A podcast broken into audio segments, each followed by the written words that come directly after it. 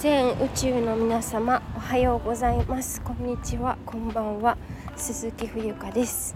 2023年6月24日土曜日時刻は14時23分です。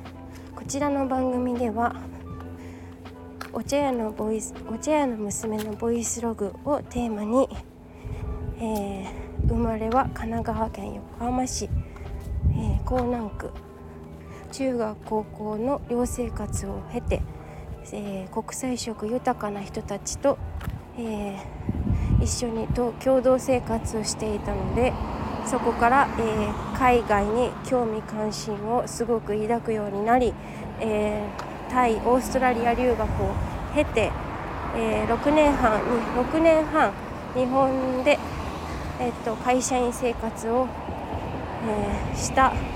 そしてえー、お茶屋さんの娘である私が日々を感じたことをお話ししている番組です。えーとめちゃくちゃグダグダなんですけどわかるかな？これで。はいまあいいや。よろしくお願いいたします。現在は、えー、私今歩いてね陽光台駅の方に向かっております。はい。なんかね着物今日浴衣着てるんですけどなんか浴衣とか着物着てるとさすごい話しかけられることが多いんですよね。うん。なんか着物浴衣着てる人に悪いものはいないと思うのかな？違うよね。なんか「今日何かあるんですか?」って聞かれるのが大体多いんですけど「今日何かあるんですか?」っていや別に日本人なんで着物ぐらい着ますみたいな感じなんですけど何なんでしょうね。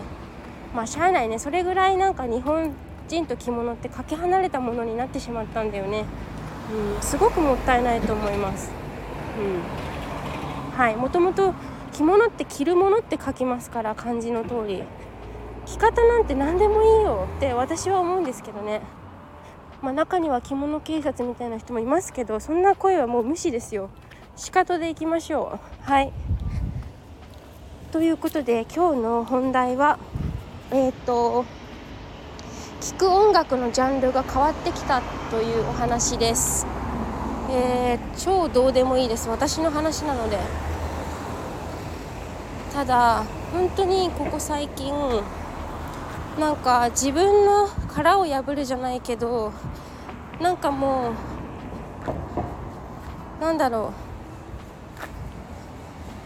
う。いろんなことにすごく関心を寄せるようになって今までやってきたことなかったこととか、うん、あこういう世界もありなんだなとか自分で結構寛容に受け入れる準備ができてきたっていうのもあってはい。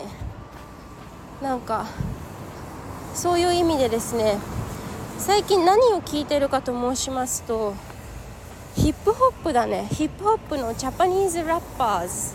あのエイウィッチとか私最近よく放送でも名前出してると思うんですけどめちゃくちゃ聞くんですよ。えもう本当にかっこよくてこういう人みたいになりたいって初めて初めてじゃないか。思うね。エイウィッチになれるとは思ってないしなりたくないというかなれるわけないんだけどなんかそういう何て言うんだろうな。なんかイケイケどんどんじゃないけどなんか「This is me」みたいな感じのところがすごくかすごくかっこいいなと思ってはい。皆さんは新しい音楽のジャンルとか挑戦していますか？はい。だからそれのえー、っとはい。聴く音楽のジャンル変わってきた。昔はそれこそジャパニーズポップ日本のポップスとかが多かったけどあと洋楽って言っても R&B とかなんかみんなが聴くようなメジャーな感じのものとか多かったような気がするんですけど今多分すごい増えてると思うんだよね。いろんなアーティストさん。一般の人でも音楽出せるような時代だしもう私もこうやって自分の声吹き込んでるからさそういう時代じゃないですか。ですからもうなんか同じアーティストが好きな人に会ったら結構奇跡に近いような気がするんですよねえあなたもそれ好きなの？みたいなわーみたいな。もうすぐそれで心がつながっちゃう気がするんですよね。はい。ああ。息切れしちゃう。坂道です。まあ大して坂道じゃないんですけど。はい。最近はそうだからあのえっ、ー、とイエンタウンというグループに所属しているエイウィッチさんのえ彼女の経歴はもう誰もがもうでも結構知ってる人多いもんね。てかすごい有名だから別に説明するまでもないと思うんですけれども。彼女は1986年生まれかな？でえ娘さんがね豊美ちゃんっていう子が1人娘さんがいらっしゃるんですけど。えー、っと豊美ちゃんは14歳かな。エイウィッチが19歳ぐらいの時に産んでる子なんですけどアトランタっていうねアメリカのアトランタに留学した。ところで旦那さんに会うんですけどそこでまあその2人えー、っとそこで出会った旦那さんが14歳上って言ってたかな。当時だから33歳とかだよね。でまあ国際結婚して。でなんですけど3歳豊美ちゃんが3歳今14歳の豊美ちゃんが3歳の時ですね。にえっ、と銃殺されてしまって帰らぬ人になったっていう経緯を持っているんですよね彼女は。そう。でまあそれの悔しさをバネにバネにしてって言ったら分かりやすいかな、まあ、簡潔すぎるんですけど、まあ、そこにはいろんなドラマがあってはい。でもう14歳からラップをしてるんだよねエイウィッチさんは。でなかなかそのあの音楽で食っていくっていうのが多分難しいっていう経験ももちろんなさっているし、まあ、そういう自分の経験をもとに歌詞を書いてたり曲作ったりとかしているらしいんですけれどもあのなんかすごくその経験がかなりちょっとぶっ飛んでると思うんですよね。